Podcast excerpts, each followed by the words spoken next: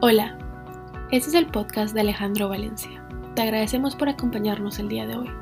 La palabra de Dios y el Espíritu Santo transformaron la vida de Alejandro y a través de este podcast espera que otras personas conozcan a Dios. Nuevamente, gracias por acompañarnos y esperamos que disfrutes la charla.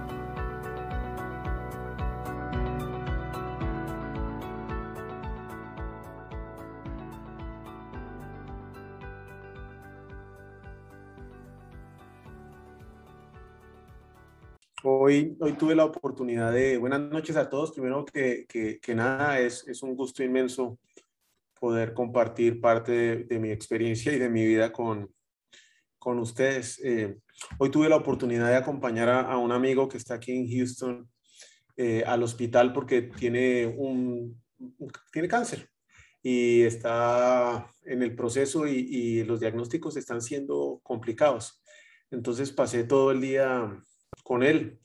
Ah, y de alguna manera, Juan Carlos no pudo haber resumido mejor mi día eh, de hoy porque pasamos de creer eh, en Dios a creerle a Dios.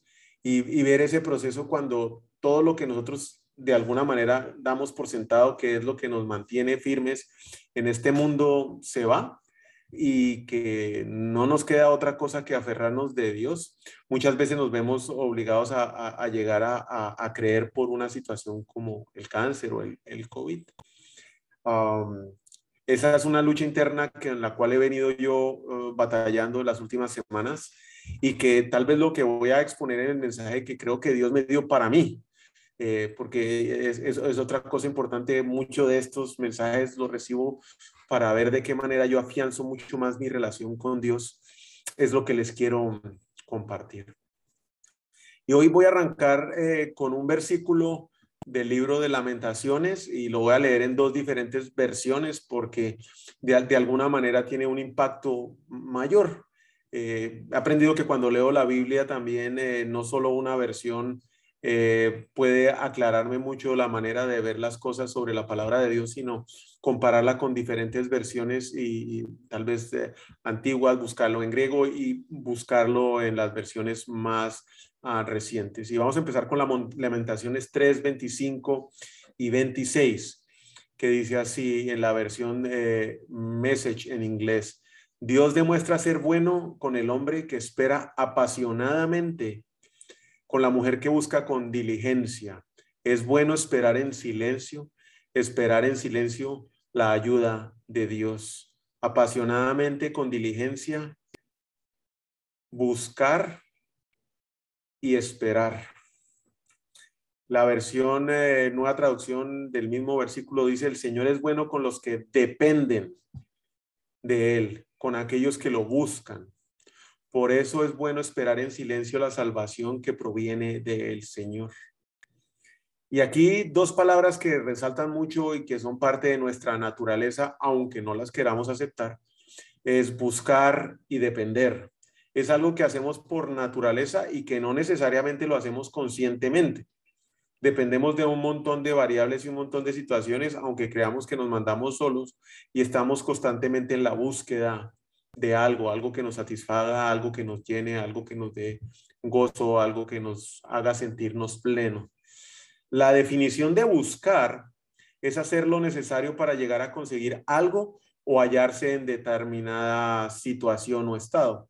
Buscamos la felicidad, la estabilidad financiera, perdón, me cambio las lupas, la estabilidad financiera o estar sanos, o bien hacemos lo necesario para ser aceptados en un círculo social por aquellas personas que consideramos importantes para nuestras vidas. Nos disfrazamos de lo que no somos, con lo que no tenemos, con tal de hallarnos aceptados en determinada situación o lugar. Nos mantenemos en una búsqueda constante y esa es una condición natural del corazón del hombre. Hacemos lo que sea con tal de encontrar o vernos aceptados en una situación o hallarnos en una situación determinada o conseguir algo. La otra definición es depender y es estar subordinado a algo o a alguien, necesitar de la ayuda o protección de otra persona o cosa. Y aunque pensemos que nos mandamos solos y no dependemos de nadie ni de nada, eh, como yo lo hice por muchísimo tiempo, terminé a, no hace mucho de darme cuenta que no era así, que siempre dependía de algo o de alguien. En el pasado generalmente dependía, perdón, de, de algo y las personas eran las que yo usaba para mi conveniencia. Y suena duro decirlo así, pero efectivamente era mucho de lo que yo hacía. Y eh, si no era bien de las personas, dependí de mi trabajo, dependí de las tarjetas de crédito, del flujo efectivo, de las relaciones comerciales, de las relaciones laborales, de ser aceptado por quien pensaba que me ayudaría a hacer mejores negocios, pero nunca estuve consciente de esta dependencia. Pensaba que yo era el que tenía el control. Hasta que llegó un momento que todo esto en mi vida, mm, en el cual yo dependía, mm, no estaba o no servía para aceptar o para poder seguir caminando en el nuevo rumbo que había tomado mi vida con la leucemia de Mariana. Podemos buscar y depender de lo que pensamos que es correcto. Y entonces obramos según los estándares de la sociedad, de lo que es aceptado por un grupo social hoy, de la diversidad, de que todos tenemos la razón, de que cada cual puede pensar y hacer lo que le convenga siempre y cuando sea para él. Eh, de lo que la religión dice, mm, que dicta que debemos hacer, eh, de las reglas que debemos seguir en la empresa o de hacer negocios éticamente correctos. Creemos que hacemos las cosas bien. Pero hay un concepto que sí marca la diferencia y si tiene dónde escribirlo, invito a que lo haga y es que hacer lo correcto está bien. Pero más importante que eso es hacerlo por la razón de vida, por la razón correcta. Y ahora, ¿qué, ¿qué pasa? Que cuando la presión es muchísimo mayor, cuando lo inesperado llega a nuestras vidas, como con mi amigo el cáncer que está batallando hoy, o como con muchos hoy de los amigos cercanos que tenemos que están luchando con, con el COVID, cuando la espera se hace eterna y las cosas no cambian, cuando el diagnóstico llega, cuando el COVID no permite que pueda respirar bien y que la oxigenación no suba y estoy mirando cada cinco minutos esa máquina a ver qué es lo que pasa cuando me quedo sin trabajo, cuando se pierde el contrato, cuando un hijo se va de la casa o cuando se pierden las drogas, cuando se acaba el matrimonio por una infidelidad. Mejor dicho, cuando vivimos, porque esa es la vida y nos lleva a enfrentar estos momentos. ¿De qué dependemos entonces? ¿De quién dependemos entonces? ¿Qué es lo que buscamos? ¿Y por qué razones? Porque todo cambia en un momento así. Hacer lo correcto, y sé por experiencia, cuando la presión aumenta, es muchísimo más difícil. Y si a esto se le suma que de lo que yo dependía eh, ya no está, ¿qué voy a buscar? ¿De qué me voy a agarrar? Si la salud está comprometida, cuando el ingreso mensual se acaba, cuando las tarjetas de crédito están al tope, cuando la cuenta de ahorros está en cero, cuando los amigos de la fiesta no aparecen y cuando los domingos estoy solo caminando en un mole el café porque la decisión que decidí eh, o la acción que decidí hacer con la secretaria, con quien fuera, acabó mi matrimonio y tengo a mis hijos sufriendo. Espero en silencio. No, no siempre. Primero intento ajustar el rumbo empiezo a buscar con desesperación una salida sin saber de quién o qué depender. Sentimos, y hago énfasis en esa palabra, que la bendición de Dios se fue de nuestras vidas. Buscamos a Dios y no lo encontramos. Pedimos de rodillas, oramos o rezamos, como le quiera decir, y nada cambia. Culpamos a alguien o a algo. Nos quejamos, nos desesperamos, no dormimos, Queremos regresar a lo que conocíamos aunque daño nos hiciera. Vivimos momentos donde todo se ve perdido, donde el enemigo va ganando la batalla, donde no encontramos una salida y lo que es peor es que definimos el resto de nuestros días por estas situaciones y circunstancias que son temporales. Pero el tiempo pasa. Y entonces somos como los animales. Nos acostumbramos. A lo que antes veíamos como una dificultad, pues bueno, me tocó caminar cojo ya no puedo respirar y igual por el COVID, pero bueno, si es lo que Dios quiere, así será.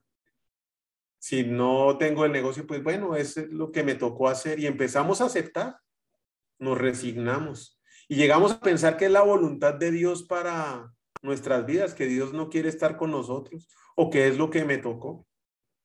Cambiamos los hábitos, cambiamos de trabajo, ajustamos las velas con lo que quedó. Si es que le quedaron velas en ese velero y pensamos que estamos haciendo lo correcto. Pero ¿será que lo estamos haciendo por las razones debidas? Nos sentamos a esperar que las cosas cambien. Nos sentamos a esperar que cuando las cosas cambien es que vamos a ser bendecidos, que en ese momento vamos a ayudar a los demás. Primero yo. Pero en el silencio no esperamos, porque mientras tanto sigue la queja, la culpa de alguien o mía. Hacer las cosas bien mm, es importante, pero más hacerlo por la razón de vida. Créame que esta historia que le estoy echando la he vivido en carne propia. Y llegarme a, que, acostumbrar a que las cosas son así como me tocó es facilísimo. Ya no tengo otra opción, me toca aceptarlo así y que debo esperar que las cosas cambien para efectivamente ser bendecido. Tal vez lo mínimo que espero es a tenerlas como estaban antes y ahí podré ser bendecido. Y llevo dos semanas escuchando constantemente y estudiando la vida de José, el hijo pequeño y favorito de Jacob. Cuando mayor era la presión y más profundo caía, el más alto rebotaba. José parece haber hecho siempre lo que es correcto, pero más importante que eso, José lo hizo por la razón correcta. Y cuán significativo ese, ese, ese detalle. El paso de creer en Dios a creerle a Dios. José pasó de ser el hijo favorito de su padre y tener la promesa de Dios en su vida a ser el hermano odiado por sus hermanos, tan odiado que se la ingeniaron matarlo a ver de qué forma lo hacían. Crearon todo un plan para ver cómo lo, lo mataban. Pero finalmente no lo mataron, fue vendido como esclavo y fue comprado por Potifar, capitán de la guardia del faraón en Egipto. Aunque estaba obligado a servir, convirtió cada experiencia que vivió y cada circunstancia, no importa qué tan amarga fuera, en algo bueno pasó de ser un sirviente exitoso en la casa a asistente personal de Potifar para ser eh, finalmente el gerente general de la casa de Potifar. Es una historia que podemos ver aquí en Génesis 39 de la, del 2 al 5. El Señor estaba con José. Por eso tenía éxito en todo mientras servía en la casa de su amo egipcio. Potifar lo notó y se dio cuenta que el Señor estaba con José y le daba éxito en todo lo que hacía. Eso agradó a Potifar, quien pronto nombró a José su asistente personal. Lo puso a cargo de toda su casa y de todas sus posesiones. Desde el día en que José quedó encargado de la casa y de las propiedades de su amo, el Señor comenzó a bendecir la casa de Potifar por causa de José. Todos los asuntos de la casa marchaban bien y las cosechas y los animales prosperaron.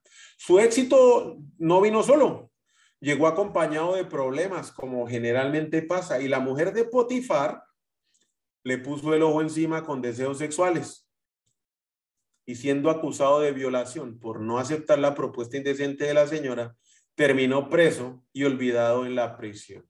Potifar, y ahí nos vamos a Génesis 39, 20, entonces agarró a José y lo metió en la cárcel donde estaban los presos del rey. José se quedó allí. Pero el Señor estaba con José en la cárcel y le mostró su fiel amor. Pero el Señor estaba con José. El Señor hizo que José fuera el preferido del encargado de la cárcel. Poco después el director puso a José a cargo de los demás presos y de todo lo que ocurría en la cárcel. El encargado no tenía de qué preocuparse, porque José se ocupaba de todo. El Señor estaba con él y prosperaba todo lo que José hacía.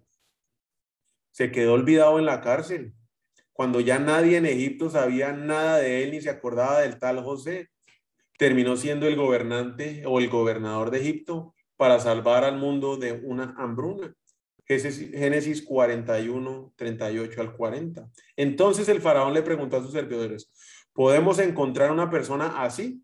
que repose en el Espíritu de Dios. Luego le dijo a José, puesto que Dios te ha puesto y te ha revelado todo esto, no hay nadie más competente y sabio que tú.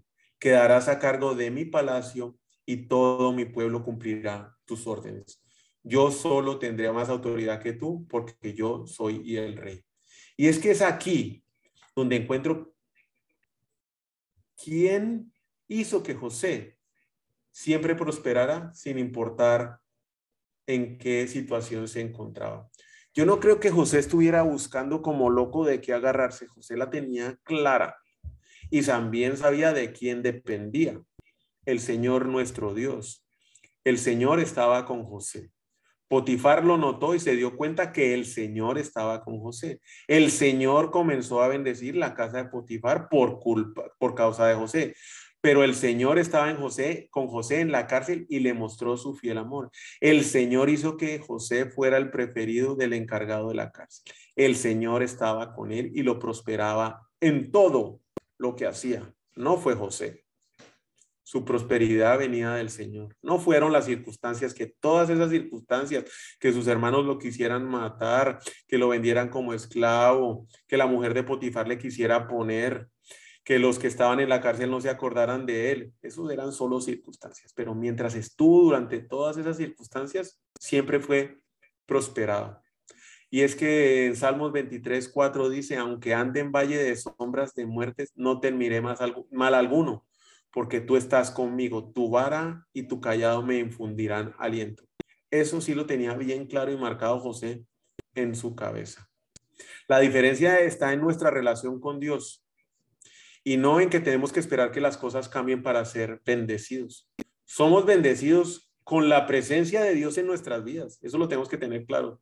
No importa en qué circunstancia nos encontremos. Por eso es que hacer lo correcto es importante, pero más importante es hacer lo correcto por la razón de vida. Y la razón de vida debe hacer que la presencia de Dios se mantenga en nuestras vidas. Espera en silencio la ayuda de Dios una cosa es esperar, ¿sí? Otra cosa es qué hacemos mientras esperamos. Y dice esperar en silencio, no que esperes quieto sentado a ver que todo cambie.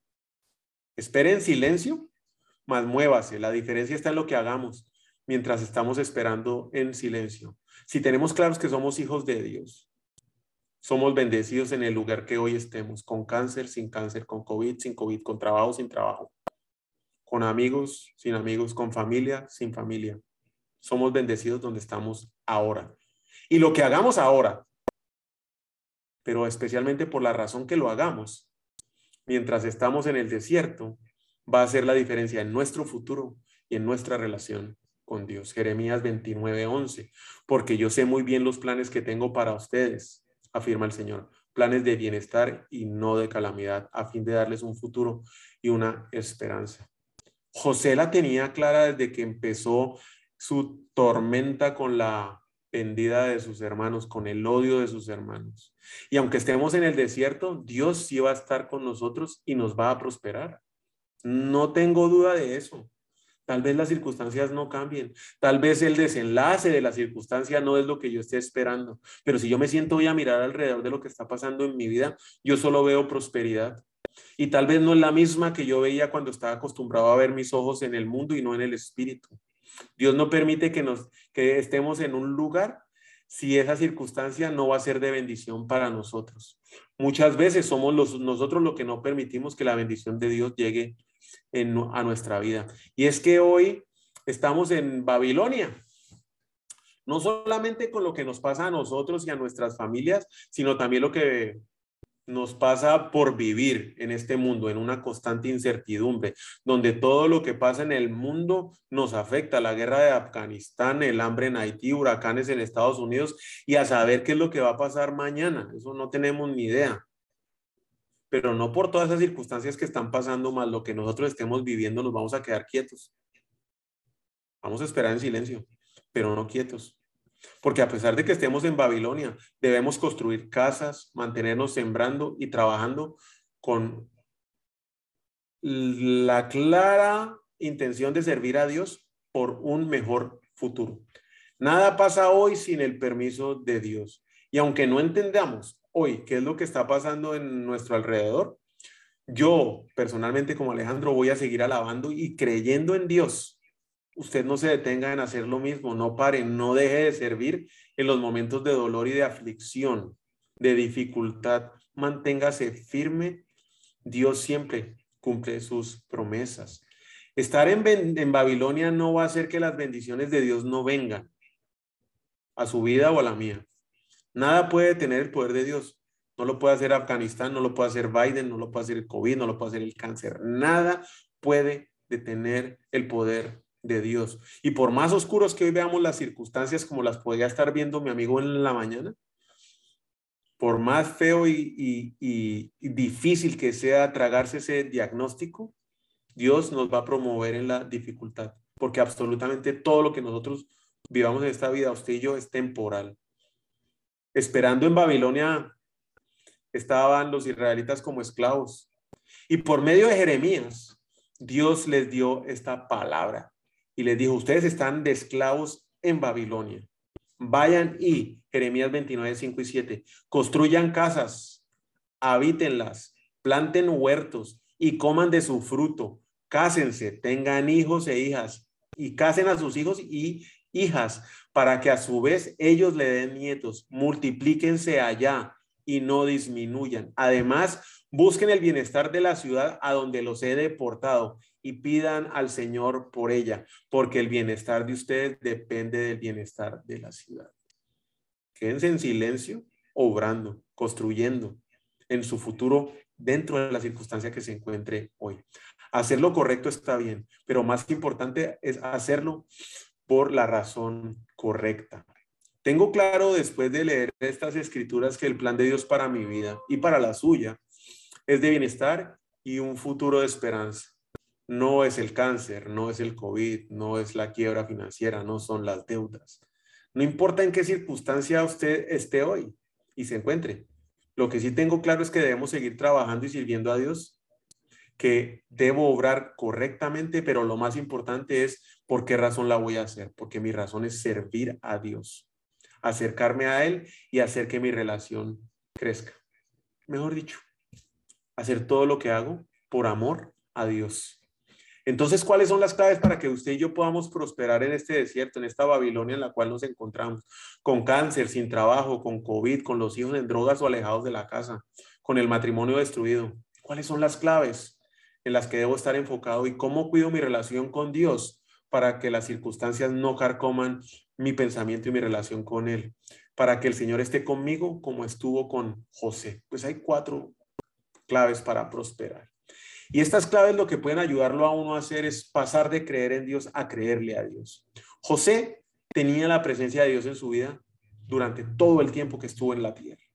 Y si Dios está conmigo como estuvo con José, no tengo que hacer absolutamente yo nada para que todo el mundo que esté alrededor mío se dé cuenta que Dios está conmigo y que lo que yo hago prospera.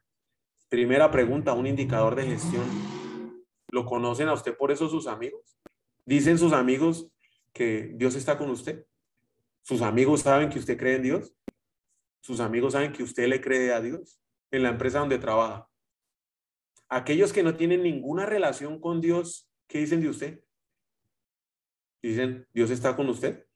Saben que usted lo busca lo manifiesta en sus acciones, con el trato hacia los demás. Así no le caigan bien.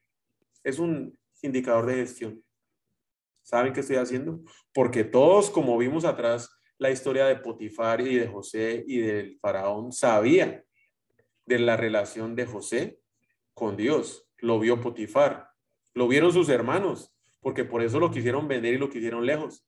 Lo vio Potifar, lo vio la mujer de Potifar, lo vieron los otros empleados de Potifar, lo vio el jefe de la cárcel, lo vieron los otros presos, lo vio el faraón. Y todos dijeron, Dios está con José. Estas son las claves que extraemos de la vida de José. Jeremías 17:10 dice, yo el Señor sondeo el corazón y examino los pensamientos para darles a cada uno según sus acciones y según el fruto de sus obras. Por eso es importante hacerlo por la razón correcta, porque Dios conoce las razones de nuestro corazón. Primera clave, obedecer Dios no bendice a los desobedientes. Isaías 1:19. ¿Están ustedes dispuestos a obedecer? Si lo están, comerán de lo mejor de la tierra. Deuteronomio 11, 26 y 28. Hoy les doy a elegir entre la bendición y la maldición. Bendición si obedecen los mandamientos que yo le doy el Señor tu Dios. Hoy los mando a obedecer. Maldición si desobedecen los mandamientos del Señor tu Dios y se apartan del camino que hoy les mando a seguir y se van tras dioses extraños que jamás han conocido.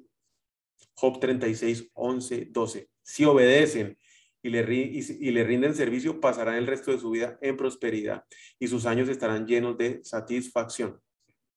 Pero si niegan a obedecer a Dios, serán atacados y traspasados por la espada.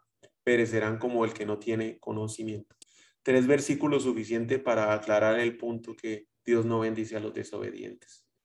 Nuestra obediencia a Dios es el indicador de las intenciones con las cuales hacemos las cosas. Porque eh, la obediencia indica que nuestro corazón le pertenece a Dios. Segunda clave, honrar a Dios en absolutamente todo lo que nosotros hacemos. Honra al Señor con tus riquezas y con los frutos primeros de tus cosechas. Así estarán repletos tus graneros y rebosantes tus depósitos de vino. Y no se trata de porcentajes. Y esa fue una conversación que tuve hoy con mi amigo. No se trata de si yo diezmo esto, a quién le diezmo, cuánta plata, de que si lo saco del porcentaje de las ganancias, de las utilidades o de las ventas, si es sobre lo que me quede después o antes de pagar el salario. No, no, no. no. Se trata de darle la prioridad a Dios y ponerlo siempre primero. De lo que recibo, lo primero y lo mejor se lo doy a Dios. Es a quién le estoy dando la prioridad en mi vida. Y obviamente diezmar es el 10%. Y ahí está la fórmula. Pues sencilla, 10% de lo que reciba. Si eso es lo que usted desea hacer, si desea dar más, pues dé más. Pero es hacerlo de primero apenas recibo el salario. No es decir, bueno, lo que me quedó este mes como tuve que más gastos, pues, pues no alcancé. No, no alcancé. La próxima vez te compenso, Dios mío. No, no, no. Ahí ya no lo está poniendo de prioridad. Prioridad es ponerlo primero. Recibo el salario, lo honro. Recibo un negocio adicional, lo honro. Un ingreso adicional, lo honro. ¿Qué pase con esa plata después? Si la consumen como ellos quieran, no son cuentas que yo le tengo que dar a Dios. La mía es ponerlo a Él de primero.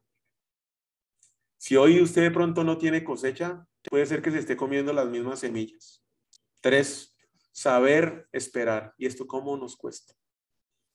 El que es fiel recibirá muchas bendiciones, pero el que tiene afán de enriquecerse no se librará del castigo. Proverbios 28, 20. Salmos, 26, Salmos 46, 10. Atención a todos. Vea las maravillas de Dios. Planta flores y árboles por toda la tierra. Prohíbe las guerras de polo a polo. Rompe todas las armas en sus rodillas. Sal del tráfico. Mira, mírame larga y amorosamente. A mí, tu Dios supremo, por encima de toda la política, encima de todo. Salmos 46, 10. Espera en mí y verme obrar son contundentes. No hay más que hablar. La instrucción está clara, saber esperar. Y cuatro, estar contentos con lo que tenemos. Timoteo, primera de Timoteo 6, 6. Pero la piedad en efecto es un medio de gran ganancia cuando va acompañada de contentamiento, agradecimiento. Eclesiastés 5, 10. El que ama el dinero no se saciará de dinero, el que ama la abundancia no se saciará de las ganancias. También en eso hay vanidad. Marcos 4, 18 al 19. Otros son aquellos en los que se sembró la semilla entre los espinos. Estos son los que han oído la palabra, pero las preocupaciones del mundo y el engaño de las riquezas y los deseos de las demás cosas entran y agotan la palabra y se vuelve estéril. Una vez nosotros decidimos obedecer por amor a Dios. Cada instrucción que recibimos de su parte, lo honramos con el fruto de nuestro trabajo, poniéndolo a Él primero, sabiendo esperar en su tiempo y agradeciéndole lo que tenemos hoy bajo las circunstancias en las cuales nos encontramos, al igual que José, vamos a disfrutar de la presencia de Dios en nuestra vida. Pero lo que va a pasar, lo segundo que va a pasar y que considero que es muy importante, es que dejamos de andar buscando en este mundo lo que ya no nos satisface y nos mantenemos llenos del amor y la misericordia, viviendo en dependencia únicamente de Dios.